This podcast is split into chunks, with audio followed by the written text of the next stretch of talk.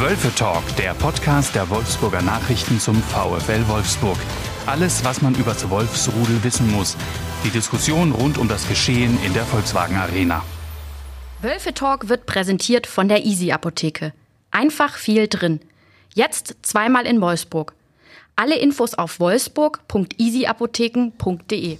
Liebe Zuhörer, herzlich willkommen zum Wölfe Talk, dem Podcast der Wolfsburger Nachrichten. Äh, mein Name ist Timo Keller. Ich sitze hier zusammen mit äh, Daniel Mau, dem stellvertretenden Sportchef der Braunschweiger Zeitung. Hallo Daniel. Hallo Timo, schön, dass ich da sein darf. Genau, wir reden äh, über den VfL Wolfsburg mal wieder. Ähm, der hat äh, erst am Sonntag beim SC Freiburg gespielt. Das war das zweite Spiel in dieser Saison der, in der Bundesliga. Äh, nach dem 0 zu 0 gegen Leverkusen in der Vorwoche gab es diesmal ein 1 zu 1 das ähm, ziemlich glücklich war im Zustandekommen.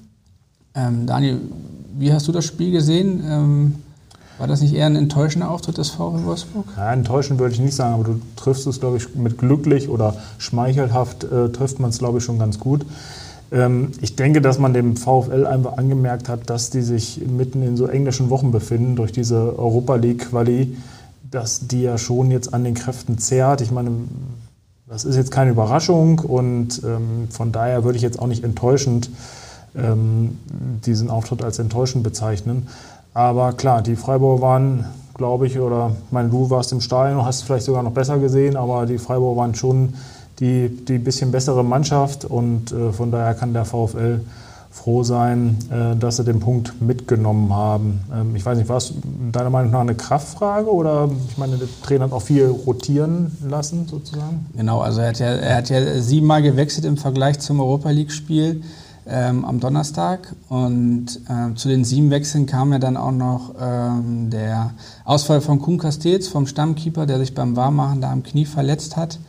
Ähm, von daher stand da schon natürlich eine Mannschaft auf dem Platz, die, die so noch nie zusammengespielt hat. Wo, das hat man dann auch gesehen. Es war nicht unbedingt eine Kraftfrage, wobei Kraft vielleicht doch, aber vor allem die Konzentration hat natürlich durch, durch die äh, vielen Spiele da doch ein bisschen gelitten. Und Freiburg hat man einfach angemerkt, dass die, dass die Tuck frischer waren. Die konnten quasi, die sind von der ersten bis zur letzten Minute auch Tempo gegangen. Die haben da voll auf Sieg gespielt. Und der VfL, ja, der hatte, der hatte so seine Probleme auch mit der, mit der Spielweise der, der Freiburger. Ähm, Glaubst du, diese, diese, das wird sich jetzt durch die Saison ziehen? Also Sie haben ja jetzt auch wieder eine englische Woche. Also viel ähm, ja, Zeit zum Verschnaufen, Luft holen haben Sie ja gar nicht. Genau das ist das Problem und das könnte echt gefährlich werden, die Saison, weil du siehst halt, ähm, wenn die Belastung hoch ist, dass, dass der Kader in der Breite vielleicht doch nicht optimal aufgestellt ist. Also ich befürchte, Jörg Schmatke und Marcel Schäfer werden da nochmal äh, anpacken müssen. Ansonsten wird, könnte das auch echt eine schwierige Saison werden. Du hast halt oh. gesehen, dass zum Beispiel ein, äh, um jetzt mal ein Beispiel zu nennen, ein Daniel Ginczek als alleiniger Stürmer, das funktioniert halt nicht so gut, als wenn der Wout Weghorst vorne steht. Oder ähm, ein weiteres Beispiel ist ähm, sicherlich auch die Position des rechten Verteidigers, wo jetzt Felix Klaus wieder gegen Freiburg gespielt hat, einfach weil mit Kevin Babu und äh, William zwei Rechtsverteidiger noch verletzt lange fehlen werden. Und man sieht halt einfach, dass, äh, dass äh, der Felix Klaus kein gelernter rechter Verteidiger ist. Da kann man ihm ja nicht unbedingt mal einen Vorwurf machen. Aber da werden natürlich die Verantwortlichen jetzt gefordert sein. Bis zum 5. Oktober ist das Transferfenster ja noch geöffnet. Und ich denke schon, dass, äh, dass man da noch reagieren muss. Und, aber ich glaube, man wird auch reagieren. Glaubst du denn, Sie werden mehrere holen? Also du hast ja jetzt ein paar Positionen angesprochen. Oder wird es dann ähm, auf ja, Rechtsverteidiger oder vielleicht nur eine Position drauf hinauslaufen? Also wenn, wenn ähm, ich würde sagen, Sie müssten eigentlich mindestens zwei Leute holen. Sie müssten einen holen für vorne und einen für hinten. Am besten einen Innenverteidiger, der auch rechts spielen kann. Das wäre so die optimale Lösung. Ähm, du hast natürlich zwei rechte Verteidiger, die irgendwann wieder da sein werden. Mit dreien auf der Position wiederum wärst du vielleicht ein bisschen überbesetzt, würdest du auch neue Probleme schaffen. Ähm, in der Innenverteidigung hast du die Situation, dass du jetzt ähm, den äh, Lacroix hast, den äh, neuen Franzosen, der aber auch noch sehr jung ist.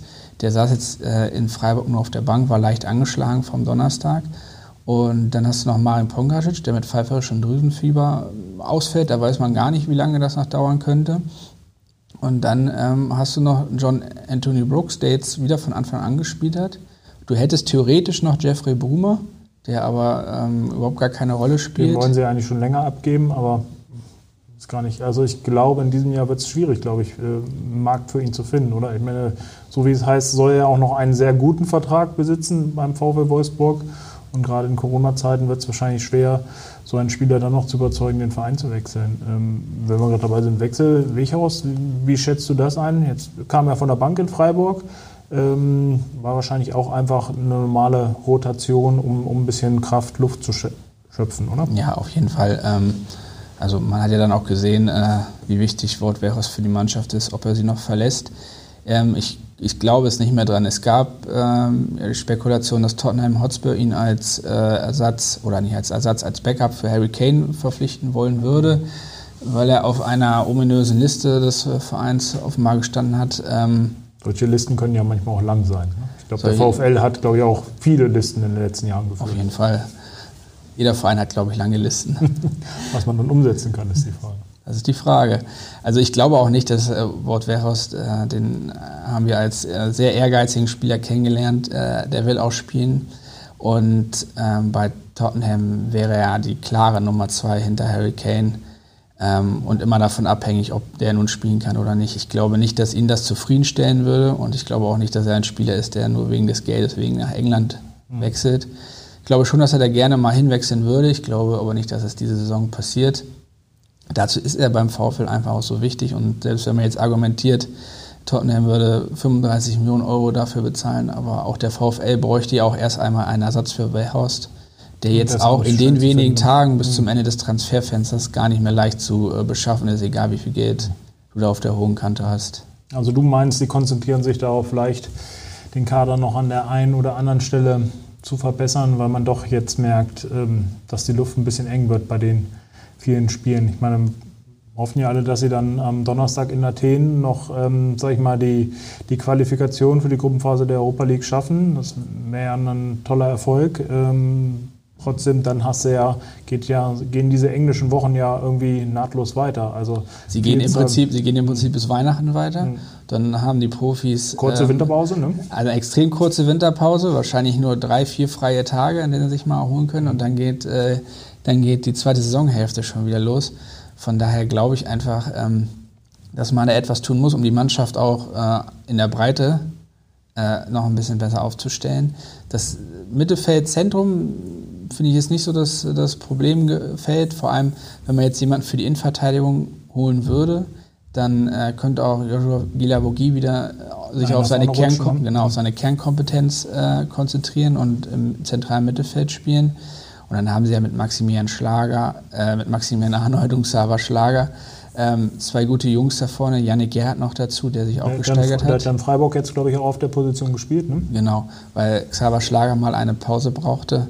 Und ähm, aber auch bei denen hast du die Belastung schon gesehen. An Maximilian Arnold hat nicht so frisch gewirkt wie noch in den äh, Spielen zuvor und Xaver Schlager, für den war es, ähm, hat VfL-Trainer Oliver Glasner hinterher auch aufgezählt, das siebte Spiel in drei Wochen, da er auch bei der österreichischen Nationalmannschaft gespielt hat.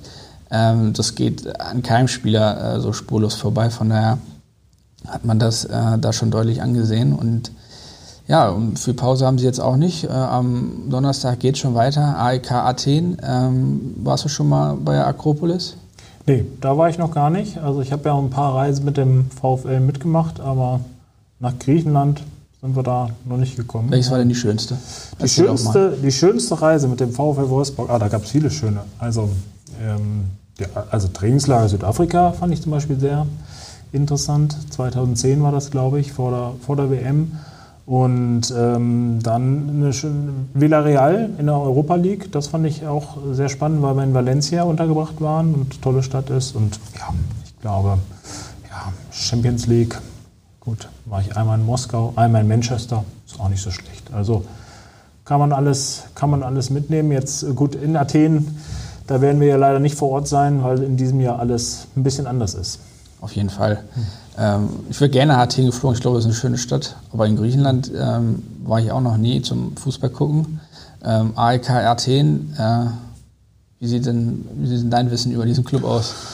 Ja, muss ich zugeben, hält sich, ähm, äh, ist eher gering. Also ähm, die griechische Liga muss ich ganz ehrlich sein, habe ich jetzt die letzten Jahre nicht so intensiv verfolgt. Ähm, Athen ist natürlich so ein, so ein Name, den man kennt. Ich glaube schon einer der großen Clubs da im Land und von daher ähm, glaube ich schon, dass auf den VfL auch eine schwere Aufgabe zukommt, ähm, zumal gerade das ist ja in Europa, kann man fast über jede, jedes Auswärtsspiel sagen. Man hat dann doch immer andere Bedingungen. Ähm, man ähm, hat die Anreise, das sind ja schon alles Belastungen, auch wenn das alles im Profibereich ist. Ähm, gerade aber in diesen Ligen, die man die nicht so gut kennt oder die man, wo man sich auch nicht so gut auskennt, steht man vor ein paar mehr Fragezeichen, fängt bei der Umkleidekabine an, beim Platz an, von mir aus auch bei der, bei der, bei der gegnerischen Mannschaft, ähm, auch wenn natürlich die Trainer und Scouts die Spieler dann noch mal vorbereiten werden.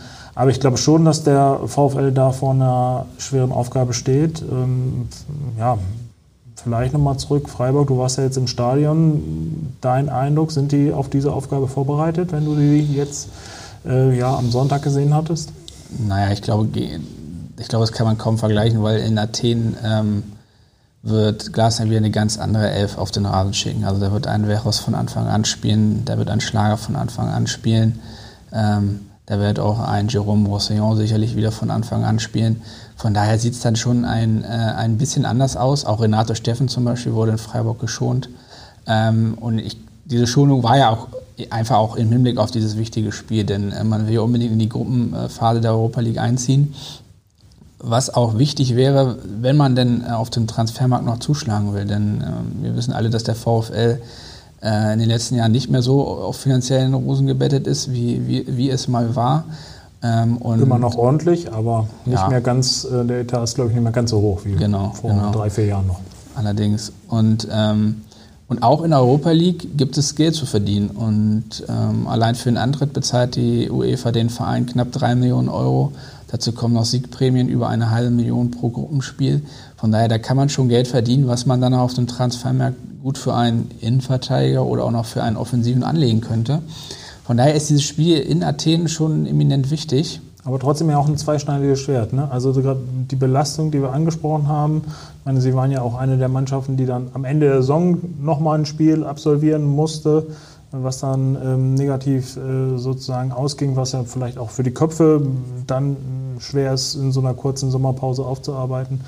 Und ähm, ja, also dieses, gerade mit Blick auf die Bundesliga ist schon, ist das schon auch eine Hausnummer und könnte natürlich so auch so ein bisschen diesen Stotterstart erklären. Also der ist ja jetzt nicht total schlecht. Ich glaube, mit dem Punkt ähm, gegen Leverkusen kann man irgendwie leben. Punkt in Freiburg ist eigentlich auch nicht verkehrt, aber gut, ähm, dann irgendwie mit, mit nur zwei Punkten auf dem, auf dem Konto äh, nach zwei Spielen sieht es jetzt nicht so besonders das, rosig aus. Ne? Das ist wiederum ist alles eine Frage der Mathematik, denn äh, Oliver Gnaser hat uns ja nach dem Spiel in Freiburg vorgerechnet. Ah ja, äh. Ja, jetzt pass auf. Ähm, man habe ja jetzt zwei Punkte mehr auf dem Konto als im Vorjahr, wo man eigentlich mit zwei Siegen gestartet ist, aber seine Rechnung ist, äh, man hat im Vorjahr äh, zu Hause gegen Leverkusen und auswärts in Freiburg verloren. Und diesmal habe man beide Partien unentschieden gespielt, sodass man ja jetzt eigentlich zwei Punkte mehr auf dem Konto hätte. Okay gewagt. Da muss man natürlich auch immer die anderen Spiele dann die Siege auch so einfahren. Ne? Ja, ist eine gewagte Rechnung mit einigen Variablen äh, und der Hoffnung, dass äh, die Gegner da mitspielen in den nächsten Spielen. Ähm, aber ja, kann man vielleicht auch so ja, sehen, ja. Kann, kann, man auch so sehen. Ja. Und ähm, es wird ja nicht einfacher für den VfL. Nach dem äh, Spiel in Athen am Sonntag kommt der Tabellenzweite in die VW Arena. Wer ist das wohl? Äh, ich glaube, es ist der FC Augsburg, ne? Ja, tatsächlich. Die ganz, mit, ganz äh, passabel gestartet sind, oder passabel, sehr gut gestartet sind mit zwei Siegen. Und gerade gegen Dortmund haben die ja nun auch gezeigt, dass mit ihnen die Saison ja, zu rechnen ist. Weiß nicht, schon Meisterschaftsfavorit für dich, Augsburg? Oder? Naja, auf jeden Fall. Wer mit zwei Siegen startet, der, der muss. Äh, Bayern hat gepatzt. Naja, auf jeden Fall. Also Nein, ich glaube nicht, aber ich glaube, Augsburg, äh, die muss man schon ziemlich ernst nehmen als Gegner. Ähm, Trainer Heiko Herrlich scheint da ja gute Arbeit zu leisten. Ähm, Augsburg ist so eine Mannschaft, mit der man aber irgendwie nicht so großartig viel verbindet. Oder wie, wie geht's dir? Was sagt, was sagt dein Fußballerherz, wenn du vom FC Augsburg ja, hörst? Das ähm, lässt einen jetzt nicht höher schlagen. So. Ähm, aber man muss ja schon anerkennen, dass die Augsburger sich jetzt über Jahre da in dieser Liga so ein bisschen etabliert haben. Ähm, ich habe mir jetzt nochmal so die Aufstellung angeguckt. So, schlecht ist das ja auch nicht, was sie, was sie letztlich im Kader haben. Also so ein Finn Bogerson, der ja irgendwie da jahrelang die meisten Tore geschossen hat, der kam jetzt, glaube ich, gegen Dortmund auch, war, saß auf der Bank, kam erst rein. So. Ähm, Felix Udukai, ehemaliger Wolfsburger, hat ja jetzt ähm, dann auch ein starkes Spiel gemacht und getroffen gegen Dortmund. Ähm, das, äh, mal gucken, das ist schon eine spannende in Anführungsstrichen Mannschaft, ähm, die auch so ein paar ganz gute Leute hat. Und ähm, bin halt gespannt, äh, dann wie der VfL, ähm, sage ich mal, auch diese Belastung der letzten Wochen dann wegsteckt und dann wegsteckt und dann in, in so ein Spiel auch geht. Weil gerade Athen, du hast es ja vollkommen richtig angesprochen, da geht es für den VfL was, finanziell, aber natürlich auch so ein bisschen vom Renommee. Ähm, man weiß ja, wie es manchmal ist. So der ein oder andere Profi sagt dann, oder ein möglicher Neuzugang oder auch einer, der, der noch da ist, sagt Europa League, das ist dann nicht die Champions League, aber zumindest ist es irgendwie ganz schön, dass man, dass man da dabei ist. Also auch das ist äh, unabhängig von allen Finanzen ähm, manchmal ja auch ein Argument. Und von daher bin ich gespannt, wie sie das, ähm, also glaub, oder glaube ich schon, dass sie dieses Spiel ähm, mit, mit Vollgas angehen werden am Donnerstag. Und dann könnte es natürlich gegen Augsburg schwierig werden. Was glaubst du in Athen? Geben die da wirklich volle Kanne oder, oder wird dann äh, Oliver Glasner vielleicht auch dann doch nochmal den einen oder anderen, vielleicht mit Blick auf dieses Spiel gegen Augsburg Nee, das glaube ich nicht. Ich glaube, dass das Spiel im Moment, äh, das voll im Fokus steht, ist das Spiel gegen Athen, weil so viel auf dem Spiel steht und erst danach wird äh, dann über Augsburg gesprochen. Ähm, in, gegen Augsburg hat der VfL ja wieder einen Vorteil, den er in den vergangenen Wochen und Monaten nicht hatte. Es dürfen äh, wieder mehr Zuschauer ins Stadion. Ähm, Voraussichtlich, ne? muss man natürlich immer sagen. Also ich glaube, es ändert sich ja irgendwie fast immer alles täglich. Ja, genau. Also solange die behördlichen Vorgaben äh, und die Infektionszahlen das hergeben, dürfen wieder mehr Zuschauer ins Beim Heimspiel gegen Leverkusen hätte der VfL ja auch schon gerne wieder mehr Zuschauer begrüßt. Da durften aber nur 500 rein. Ähm, ich war selber im Stadion es macht einfach, selbst 500 Zuschauer machen doch schon einen immensen Unterschied bei einem Fußballspiel, als wenn es jetzt vor ganz leeren Rängen stattfindet. Ähm, man hat einfach diese Reaktionen auch, ne? Also so, ähm, ja, man hat fand, fand bei diesen wirklichen Geisterspielen, klar, dann hat man die Ersatzspieler und, und irgendwie auch die Trainer, aber es war dann alles sehr steril und so hat man zumindest noch so ein bisschen, ähm, dass man merkt, so, okay, da, da passiert was auf dem, auf dem Fußballfeld, ne? dass mal einer äh, rumblökt oder, oder äh, sich aufregt oder, oder dann doch Jubel ist. Ähm. Ja, auch die Spieler haben halt ein Feedback von den Rängen. Ne? Also ähm, ähm, Glasner hat es gegen Leverkusen auch schon angesprochen, dass äh, auch in einer Phase, wo es nicht gut lief, auf einmal äh, dann Applaus und Rufe von den Rängen kamen und das habe der Mannschaft dann schon geholfen und diesen Effekt können tatsächlich auch schon 500 Zuschauer auslösen, was irgendwie völlig verrückt ist eigentlich, wenn man äh, bedenkt, dass es sonst in der Bundesliga vor na, über 20.000 eigentlich immer mindestens gespielt wird. Wie viele Tausende jetzt werden? Ist das schon raus? Oder ich glaube noch nicht endgültig, ich weiß es gar nicht. 20 Prozent ist ja eigentlich so ein bisschen die Richtschnur, wobei mh, bei ein paar Clubs man ja auch am Wochenende gesehen hat, da wurde diese Kapazität nicht ganz Genau, das legt, ne? das legt ja immer das jeweilige mhm. äh, Gesundheitsamt vor Ort fest. Und ähm, ja, glaubst, siehst du denn auch diesen Effekt äh, auf, die, auf die Spieler äh, von den Rängen? Ähm, Oder ist das überschätzt? Nein, ich glaube, also ich glaube schon, dass das einen, Einfluss hat äh, ähm, auf, auf die Profis auf dem Feld. Ähm, ich glaube, oder sagen wir mal so, es ist, glaube ich, auch für die einfach schöner, natürlich, wenn sie zumindest ein paar Zuschauer haben. Ich meine, bei diesen Geisterspielen hat man auch ein paar, wo man dachte, naja, die kommen vielleicht mit diesem äh, weniger Druck irgendwie ganz gut zurecht. So. Ähm, gerade gute Mannschaften haben ja vielleicht auch ein bisschen davon profitiert, dass dann die Atmosphäre nicht so da ist.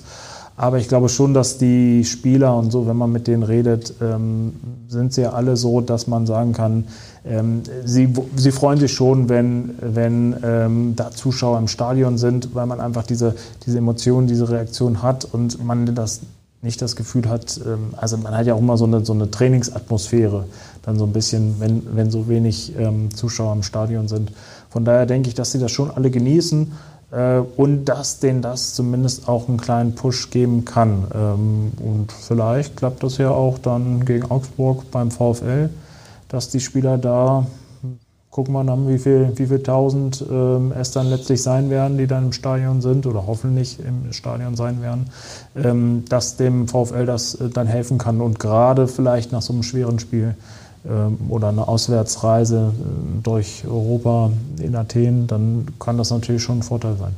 Also ich höre raus, dass äh, dir es auch immer hilft, ähm, bei den Altherrenspielen der freien Turner ähm, die, die Menge im Prinzenpark. Also ich äh, muss tobt. sagen, ja, ja, da tobt natürlich die Menge ähm, nicht so häufig, äh, muss, ich, muss ich zugeben. Und ich bin auch ein Spieler gewesen, der ähm, mit dieser, ähm, mit so hitziger Atmosphäre nicht so umgehen kann. Also ich habe meistens immer lieber un bei weniger Zuschauern gespielt. Also ich wäre vielleicht vom Charakter einfach kein Profispieler. Ich wollte gerade sagen, vielleicht hat es das aber auch mit der Profi Vielleicht, also ich glaube technisch und sonst wäre da eigentlich alles möglich gewesen, aber so ja, bei mir ist genau andersrum. Bei dir ist genau andersrum. Du, ähm, weiß nicht, stehst du am Wochenende auch vor einem wichtigen Spiel, Altherrenbereich? Bist du ja im Kreis Gifhorn. Ja, ja beim okay. FC Schwöper, aber ähm, ich glaube, wir haben jetzt erstmal wieder Spielpause. Ach so. Ja. Erstmal äh, muss man auch Kraft sammeln. Ja, ja genau. Gerade in dem Alter, englische Wochen sind hart und so. Auf jeden Fall. Äh, wie komme ich jetzt äh, Überleitung zum, nächsten Thema? Ich wollte noch kurz über einen äh, Ex-Wolfsburger, einen gebürtigen Braunschweiger reden. Äh, Robin Knoche, hast du Ach verfolgt, so. oh. wie er bei, bei Union Berlin angekommen ist? Er hat jetzt beide Bundesligaspiele von Anfang an bestritten?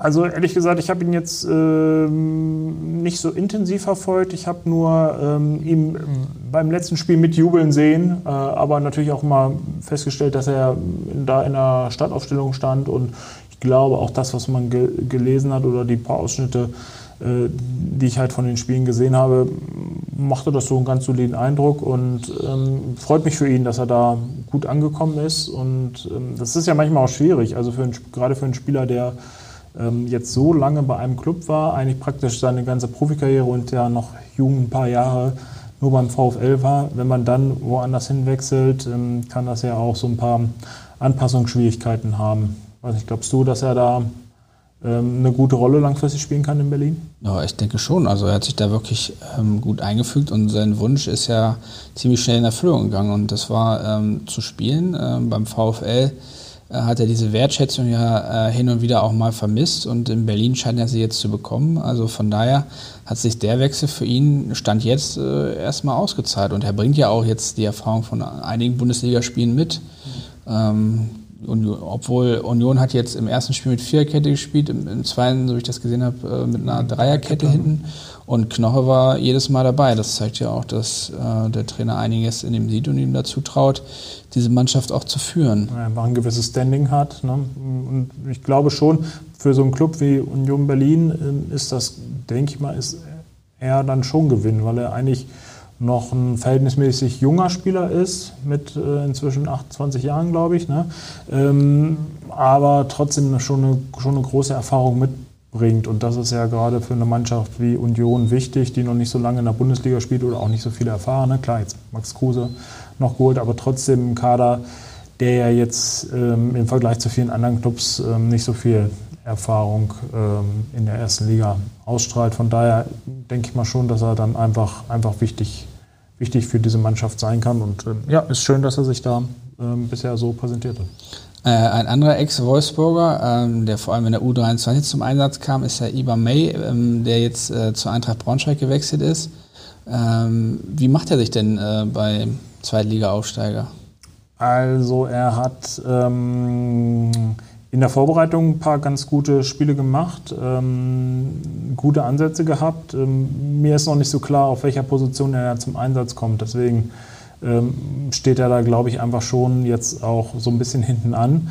Ähm, wurde dann mal rechts außen, mal, mal im zentralen Mittelfeld ähm, ähm gebracht in der Vorbereitung. Ähm, wie gesagt, für, dafür, dass der Schritt ja auch groß ist von der, von der zweiten Mannschaft, Regionalliga in die zweite Bundesliga, muss man ihm, glaube ich, einfach noch Zeit geben. Wobei er bei den Profis ja ähm, auch lange mittrainiert hat beim VfL. Das stimmt, aber es ist natürlich dann auch was anderes, wenn du dann äh, wirklich in die, in die Spiele reingeschmissen werden sollst. Und das siehst du ja jetzt, da zögert Daniel Meyer dann doch noch ein bisschen.